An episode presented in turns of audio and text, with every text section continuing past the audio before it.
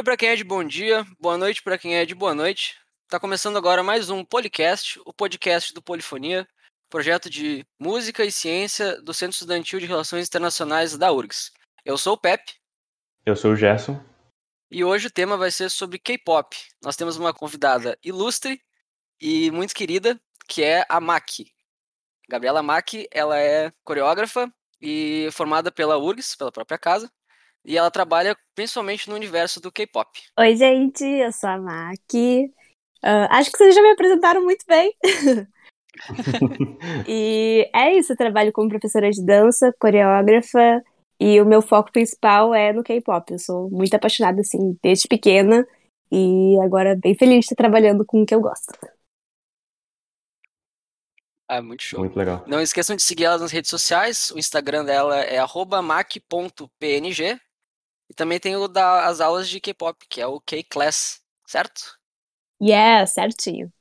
Também tem no canal no YouTube, que é o mesmo nome, daí mac.png. Acho que é youtube.com barra mac.png. Bom. É, na real, é só. o YouTube é só Mac mesmo, é só pesquisar por Mac que já aparece. Ah, legal, legal. Bom, então, sem mais delongas, vamos dar início à nossa entrevista.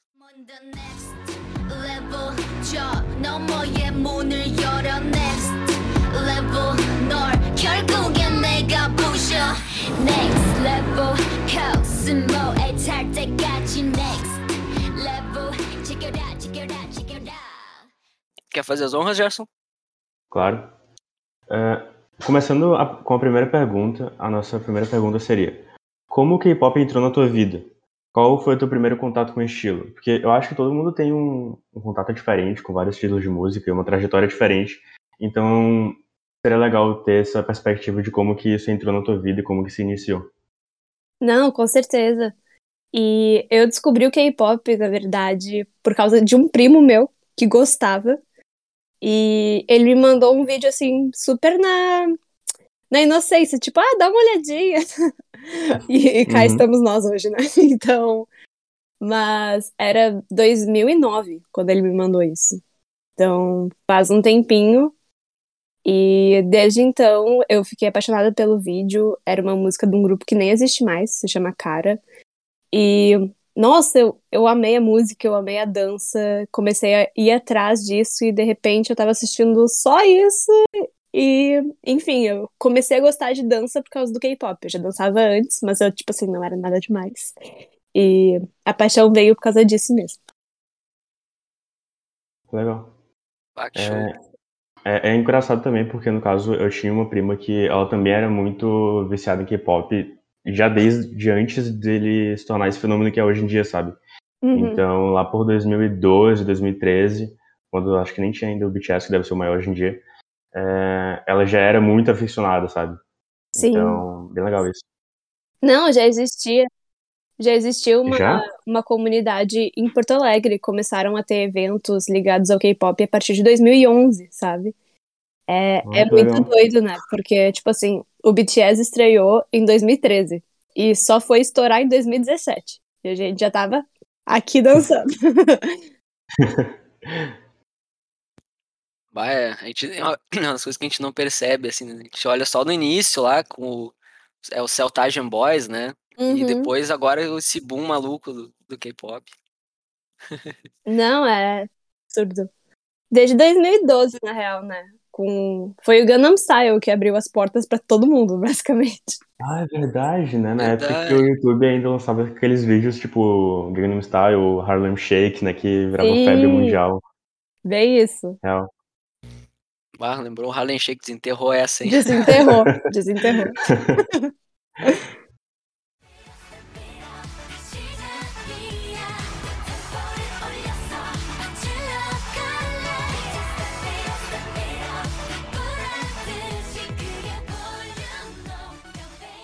Bom, acho que a gente pode passar para a segunda pergunta, então.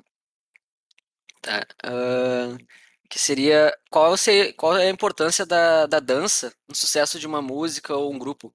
Tipo, uh, tem algum passo que ela tem que inventar? Tem que ter alguma, alguma característica peculiar, nova? E a gente queria saber também se existe algum estigma, algum tabu nesse sentido. Hum, como eu posso tentar explicar isso? Uh, assim, tipo, como o K-pop, ele não é um estilo de música como, por exemplo, rock, que eu chamo meus amigos e a gente vai fazer uma música, sabe? Tem todo o negócio de fazer parte de empresa, treino de dança, treino de canto. Então, tipo, todos os artistas, eles passam por essa formação meio que obrigatória antes de estrear, sabe? É uma coisa uhum. que é criada por uma empresa. E a importância da dança, ela vem também, com certeza, do modo mais do que artístico, do, uh, pro comercial, sabe? Uma dança que as pessoas querem fazer, querem aprender, ela ajuda a lançar a música. Então, às vezes, a música nem é tão boa assim, mas a galera quer dançar, porque a dança é legal. E.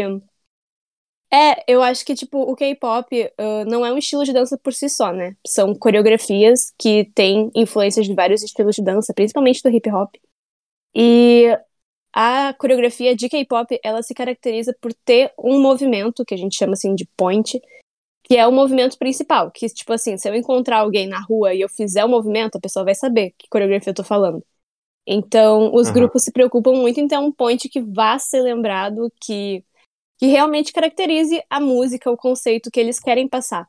E eu acho que é isso que acaba, tipo, tornando a dança tão forte, assim. Para além do, do quão bem as pessoas dançam, ela, a dança tem que ser memorável, no caso do K-pop. Então eu acho que é, além de ser uma estratégia comercial super importante, ela é, ela é o cargo-chefe, assim, do que move o K-pop.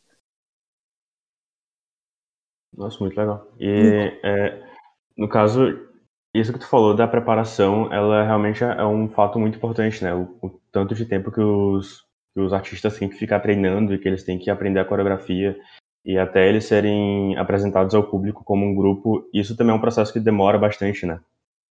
Demora, assim, tipo, tem casos absurdos de pessoas que ficam 10 anos treinando até estrearem.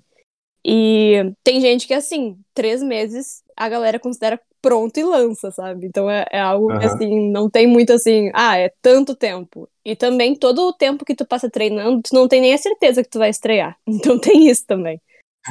É, é um jogo mental, assim, pesado. Tem, inclusive, é as meninas do Blackpink, isso aí, um documentário delas no Netflix, que elas falam bastante, assim, elas dão, assim, uma entrada como é essa vida de trainee, que eles chamam. Então já vou deixar a recomendação aí. Ah, muito obrigado. Imagina. É, eu acho que, a gente, acho que a gente pode passar para a terceira pergunta, então, que é quais são os fatores que importam para um grupo fazer sucesso? Tu tinha falado antes também do point, da dança, uhum. e como que a coreografia às vezes é muito importante, mas a gente também queria saber se o grupo e a música precisam estourar em outros países da Ásia, como no Japão ou na China, e se eles também não podem lidar com alguns temas mais pesados, alguns temas que para a sociedade coreana ou então para a sociedade internacional possam ser mais complicadas de lidar, sabe? Hum, entendo. Tá, vamos por partes. um, a questão do que, que precisa para estourar, ah, isso é tão difícil de colocar assim uh, apontar uma coisa, porque tem grupos que estouram porque um integrante fica popular na internet. Tem grupos que estouram por terem coreografias difíceis. Tem grupos que estouram por participar de programas de TV na Coreia, sabe? Mas uhum. essa estratégia do, do marketing pela Ásia, ela é muito real. Tipo, todo grupo que quer se consolidar lança uma música em japonês também, sabe? Tenta pegar esses mercados que estão mais perto, começa a promover, tem showzinho em tudo quanto é país perto da Coreia. Então, isso é um, um negócio muito real. Uh, o Ocidente não era, assim, uma prioridade desses grupos até pouco tempo atrás, sabe? O, uhum. o, um grupo que eu gosto muito, que é, tipo, Girl Generation, elas focaram na Ásia e elas eram já, tipo assim, rainhas, donas do universo na Ásia, sabe? Mas uhum. quando elas foram tentar uh, colocar essa influência no mundo ocidental, que foi em 2012, foi antes do Gangnam Style, uh, deu um grande nada, sabe? Tipo, não foi impactante, por mais que elas fossem boas e super conhecidas na Ásia, aqui a mesma fórmula não funcionou, sabe? Então, é, é super é super difícil prever quem vai estourar, quem não vai estourar. E aí agora eu entro na segunda parte da tua pergunta, que tu falou dos temas e tal. O, o BTS era um grupo que não tinha nada para estourar. Tipo assim, vieram de uma empresa pequena, e estavam tratando de temas que eram tabus na Coreia, como tipo saúde mental, a pressão que estudantes sofrem. E o fato de que, mesmo assim, eles fizeram sucesso é uma coisa que ninguém conseguia prever. Então, quando a gente tenta falar de ah, o que, que vai estourar, o que, que vai dar certo, não sabemos muito bem. Temos mais ou menos essa fórmula de treinar todo mundo, deixar as pessoas uh, mostrarem seus vocais, sua dança, não sei o quê, mas no fim do dia a gente não sabe muito bem o que. E o caso do, do BTS realmente é uma coisa que as pessoas tentam imitar até hoje, tentar fazer tudo que eles fizeram, abordar os temas que eles abordam, mas é, realmente assim, não funciona uma fórmula mágica para todo mundo, né? Isso que tu falou agora me fez pensar sobre uma outra coisa que é, isso seria possível então que as empresas que investem nos grupos e que fazem, enfim, os trainees, esse tipo de coisa, elas investiriam num pensamento mais macro em, em vários grupos para ver se um poderia estourar ou eles elas prefeririam focar em alguns grupos específicos que por mais que tenha assim previsibilidade, elas acreditam que seria mais fácil deles estourarem.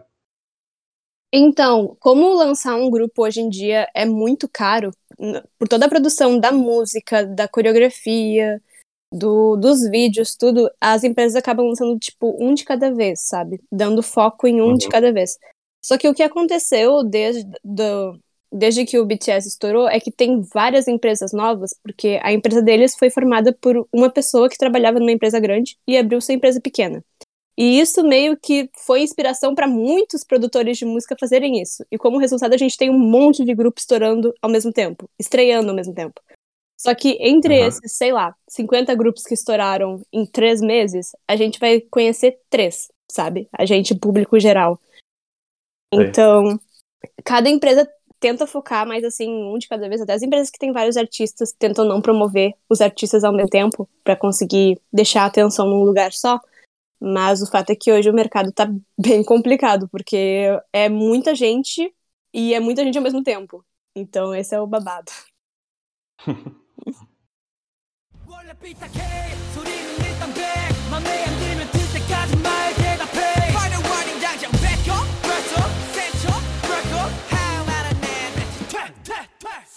Pois é, é, às vezes tu acaba olhando assim, uh, reportagens que tem, tipo, ah, o ex-integrante de tal grupo está tentando fazer carreira solo, está buscando outro grupo, não sei o quê.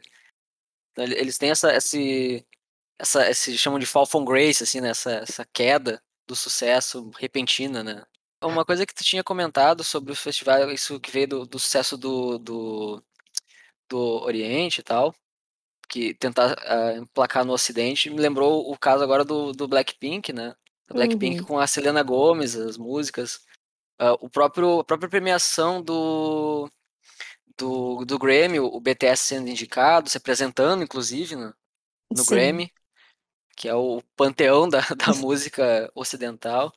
Então, é uma coisa que já puxando para a próxima pergunta, é uma coisa que a gente queria saber, assim, é esses eventos internacionais, uh, eles validam o, o, o K-pop de forma sólida, assim, ou só os festivais? A gente sabe que tem tipo, muitos festivais coreanos que, que, que, esses grupos se apresentam e tem as coreografias e tem essa expectativa gigantesca e que param realmente a Coreia, né? Uh, mas eles só, esses festivais coreanos, eles só bastam pro, pro K-pop fazer sucesso? Ou o que dá também esse peso é o, o, os, os festivais internacionais, tipo Grammy e outras premiações? Então, essa é uma pergunta que é, que é babado pela questão, assim, de se a gente pegar, assim, não pela música, não pelo K-pop, mas, tipo, será que um artista oriental, seja quem for, ele precisa ter a validação do Ocidente pra arte dele fazer sentido, fazer sucesso, sabe? Uhum. E, uh, na minha opinião, não, acho que não, sabe? Mas, ao mesmo tempo, como uma pessoa que é fã e desde pequena e nunca, nunca tinha visto eles na TV, sabe? Eu lembro até hoje de, tipo, acordar de madrugada, porque a MTV ia passar um clipe que eu gostava, sabe? E é muito legal, tipo, sentar na poltrona com, com os meus pais, que não são do meio, mas sabem que eu adoro, e poder mostrar que o negócio que eu gosto tá na TV, tá no rádio, sabe? Então, como fã de longe, é, pra gente parece super validador. Pros meus pais é super validador que o BTS tem uma música com Coldplay, sabe? E, uhum. Mas para eles em si, uh, eu acho que é, eu falo muito do BTS porque é o grupo que eu acompanho muito e também acaba sendo o grupo que é o carro-chefe do K-pop hoje em dia, né? E, mas eles recebem cada pergunta idiota nas entrevistas que eles dão no Ocidente, de tipo assim, nossa, vocês gostariam de fazer uma, uma colaboração com o Justin Bieber? Esse é o sonho de vocês? E na realidade a empresa deles comprou a empresa do Justin Bieber, sabe? Nossa, eu não sabia disso, que legal. É, Caraca. é, é tipo umas coisas super assim, nossa, mas o sonho de vocês é fazer uma colaboração com qual artista ocidental? E eles estão ali, tipo, não é um sonho, sabe? Se a gente quiser, a gente tem um telefone deles aqui, sabe?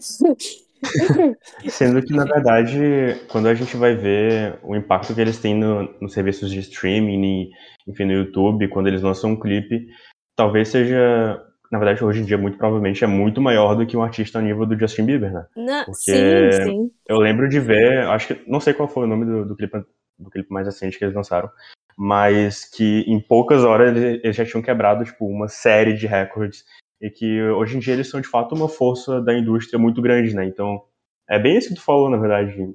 Eles não precisam se, se render ao ocidental ou, ou à, à indústria ocidental e ao Justin Bieber, por exemplo, para serem grandes, né? Sim. Inventa discutir com um capopeiro no Twitter. Pois é. É, realmente tem que ter coragem. Mas é, eu acho que é bem isso, sabe? É que a gente acaba tendo uma visão diferente por a gente ser do Ocidente, né? De que as coisas para fazerem sucesso elas têm que estar tá na minha TV, elas têm que estar tá no meu rádio. Só que, tipo, lá tá no rádio deles, tá na TV deles. Eles não precisam. Não precisariam, tipo assim, da gente para se manter no mercado de lá, sabe? Uhum. E eu acho que isso é uma coisa que a mídia do Ocidente parece que não se dá conta, que é como se eles fossem dependentes disso. Eles, tipo assim, artistas do K-pop em geral, sabe? Dependentes de ter uma categoria chamada K-pop numa premiação da MTV, sabe? Então, Uhum. é, eu acho que essa validação ela não é necessária, ela nunca foi necessária, mas de certo modo a gente, como fã, gosta de ver que eles estão chegando nesses lugares que chegam mais perto da gente que tá aqui no Ocidente. Ah, bem legal. E agora, passando para a nossa quinta pergunta, é, tu estava falando sobre isso de ser fã e de chegar mais perto da, da comunidade brasileira e, enfim, da comunidade ocidental.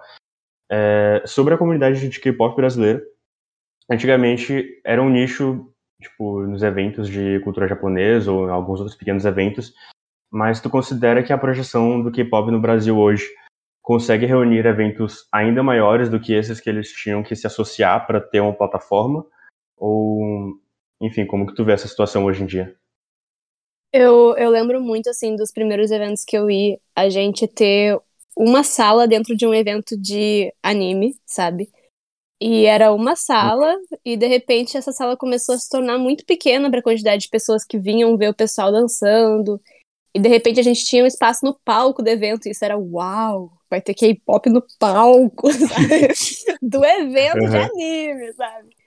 Então, é, a coisa cresceu muito rápido, muito rápido mesmo, e vem crescendo faz muito tempo, só que eu acho que como a gente estava preso ao evento geek, assim, falando, ao evento nerd, o pessoal, tipo, não, não queria muito que o K-pop tivesse espaço, então eu lembro de dançar em eventos grandes e em vez de ser K-pop na programação, dizia diversos. Nossa, Então, tipo assim, eu chamava ali a minha avó pra me ver dançar ali. Ai, quando tu é? Eu, ah, eu sou no diversos, sabe? Então eu acho que a gente passou poucas e boas, assim, mas era o espaço que tinha. E eu acho que, enfim, o pessoal fez o melhor que podia na época. dias de luta e dias de glória, né? Pelo menos hoje em Exatamente. dia a situação é diferente. Exatamente. E, enfim, eu, eu acho que tem crescido muito, felizmente. As pessoas estão fazendo eventos ah, só de K-pop. Não que não seja legal misturar uma coisa com a outra. Eu lembro muito de ir dançar de cosplay, porque eu tava de cosplay. E, Aham. Mas eu acho bem legal que a gente tenha conseguido esse espaço e, tipo, os eventos estejam realmente se dando conta que o K-pop leva muita gente pra esses lugares, sabe? Eu lembro muito de, tipo, ficar feliz de achar um, um chaveiro quando eu tava indo nesses eventos. E tinha um chaveiro do BTS e eu ficava, uau, eles são muito populares. tipo assim, em 2014, sabe? E, Aham.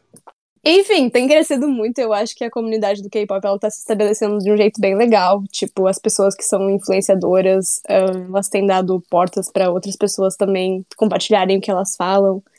E eu acho que é, é um meio que tá crescendo e vai continuar crescendo, independente dos grupos que vierem aí, sabe? Eu acho que não é uma coisa que, por exemplo, está ligada ao BTS, ao Blackpink, sabe?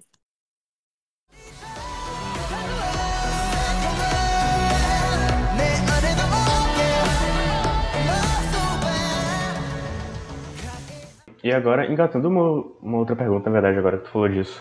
Uh, tu acha também que ter essa, um pouco essa separação agora, já que o K-pop ele já é autossuficiente, por você ter uma abrangência muito maior, uh, isso muda um pouco da nossa percepção quanto aos países da Ásia, no sentido de antes a gente, muito provavelmente o pessoal que não conhecia K-pop e que não conhecia os grupos ou que nunca tinha ouvido falar do hum. gênero, ia ficar falando aqueles termos, enfim, é, xenofóbicos que a gente sabe é, para tratar dos, dos grupos e para chamar eles, na verdade, que eles eram de nacionalidade, nacionalidade de outro uhum. país. Tu acha que essa, essa notoriedade que os grupos ganharam agora e que o gênero ganhou e a indústria está bem maior, é, pelo menos aqui no Ocidente, né? É, isso muda um pouco a forma de tratar esses grupos ou tu acha que ainda tem um, um grande distanciamento da sociedade brasileira com a percepção da importância e da grandeza e da identidade do K-pop? Eu vejo que, nossa, a Coreia de repente existe, falando assim do Ocidente, porque a gente sabe que geralmente as pessoas veem uma pessoa asiática e já jogam, ah, chinês, japonês, sabe? E uhum. até por K-pop carregar o K do South Korea, a galera não tem feito mais essa cagada. e e isso, claro, afeta outras coisas, tipo o fato de do Parasita ter ganhado o Oscar. Todo mundo já ficou sabendo que era um filme da Coreia. Uhum. O próprio Round Six fazer sucesso agora. Todo mundo sabe que é da Coreia, não é do Japão, não é da China, sabe? Então, o, uhum. o próprio governo da Coreia investe dinheiro no K-pop, sabe? Eles sabem o, a, toda a questão de como que isso chega nos outros países. Até o BTS foi pra ONU de novo agora fazer um discurso, sabe? É o Sim, tal né? do soft power. também, né? Não teve, não teve um negócio é. também no aniversário de Seul? Foi no aniversário de Seul, né? Que o BTS se apresentou. Sim, eles estavam como embaixadores da cidade, do turismo, não sei o quê, uma coisa assim. Então, sim, é, é, o governo de lá tem essa consciência e esse investimento que eles fazem no K-pop não é de hoje. Era até antes mais focado para a Ásia, que nem eu tinha falado que era isso que estava ajudando os grupos a crescer. E com certeza, assim, com uhum. certeza. Se, se, a gente tá falando, assim, de Coreia, sem precisar pensar duas vezes, é Coreia? É Japão? É, é o quê, sabe? É, com certeza tem essa influência do K-pop. É, a, a, gente vê que eles estão cada vez mais próximos, assim, desse contato, né? Principalmente no, no, em outras mídias agora. É, eu tava até lembrando agora que tu falou disso do, do Parasita e do Round 6, como que a profecia do... que eu vi um tweet, no caso, falando disso, né? Que a profecia do Bong Joon-ho, ela, de fato, tá Sim. se fazendo, né? Que é só superar a barreira de, sei lá, um centímetro de legenda que tu vai encontrar um mundo novo de coisas que tu pode apreciar e que tu pode conhecer, seja de música, seja de filme, seja de qualquer com coisa, certeza. sabe? E é muito bom que isso está acontecendo agora com a Coreia do Sul. Com certeza. O único filme que eu me lembro, assim, que era ah, um filme coreano super cabeça, era o Old Boy, que é de 2002. Nossa! E, bah, era, era uma diferença bem considerável, assim, tu, de tu ter o contato, né? Agora é, é tu baixa e tinha que achar em, em sites uh, obscuros. Então...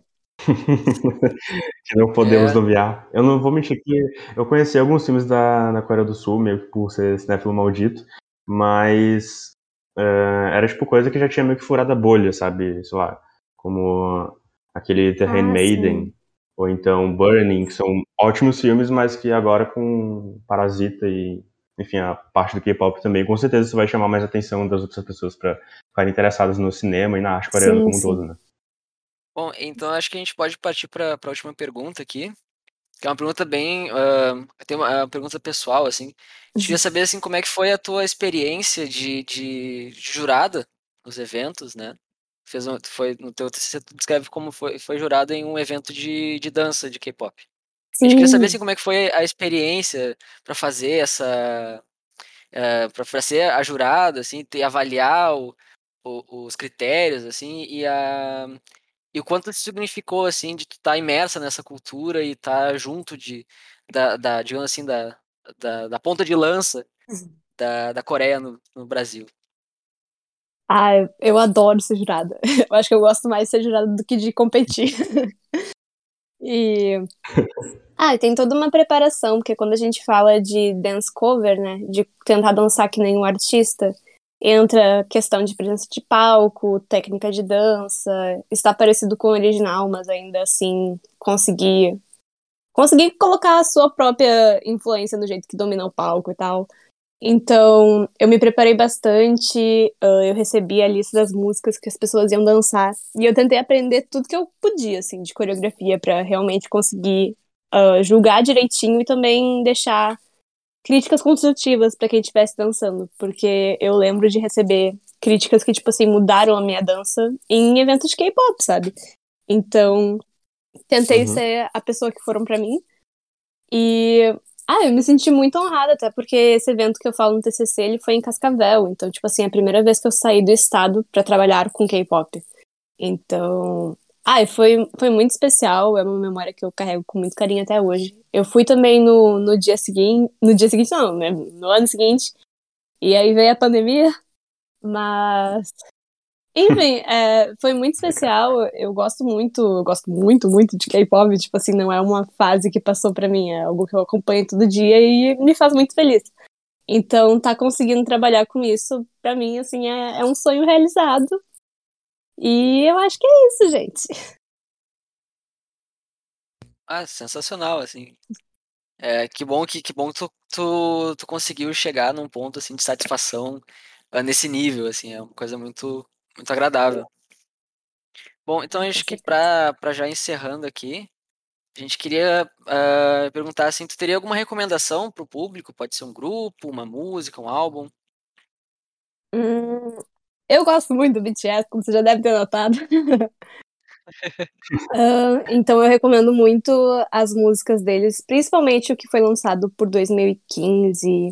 Uh, tem um álbum chamado The Most Beautiful Moment in Life, parte 1, parte 2. Esse, pra mim, assim, é, é outro nível. é uma coisa assim. Vale a pena parar e ouvir. E também o meu grupo do coração, que é o Shine. Uh, eles não estão ativos como grupo agora, porque a Coreia tem a questão do exército, né? Então, os homens, eles precisam ir para exército uhum. até os seus 30 anos. E tem um que foi para exército agora. Então, o grupo em si não está ativo, mas eles estão com projetos solos muito legais, então vale dar uma olhadinha nas coisinhas do Shine também. Ah, muito legal. Obrigado pela, pela recomendação. Imagina. Inclusive, aí, pro pessoal que está ouvindo, vejam o, o, o clipe do BTS na ONU. É importante, importante. Importantíssimo, gente. Vamos Sim. tomar vacina. Todo mundo vacinado, Amém. quero saber. É... Bom, ah, uma coisa, uma coisa que a gente não pode deixar de esquecer. Mac, tu quer mandar um salve para quem? Verdade. Eu quero mandar um salve para minha amiga Barbarex, que é a Bárbara que me indicou para estar tá aqui. e e para todo, todos os meus alunos do K-Class. É isso. Então, é muito legal. Então tá. Obrigadão. Gratidão demais pela sua presença. Muito Imagina, sucesso. gente. Obrigada pelo convite. Muito Fiquei muito feliz. Muito legal, sério. Obrigada. Então, o, pod, o podcast vai ficando por aqui. É, a gente também tem um convite para você ouvinte e que gosta do tema, que se interessa por K-pop, que se interessa pelo, pela cultura coreana como um todo. Mandou mensagem pra gente e vamos discutir isso, vamos debater, vamos conhecer mais também dessa cultura. E quem quiser também vir no podcast, é só chamar a gente. É isso. Até mais, pessoal. Tchau, tchau, gente. A gente se vê nas próximas semanas. Fiquem atentos, não esqueçam de seguir o programa. E é isso. Beijos. Até mais, pessoal.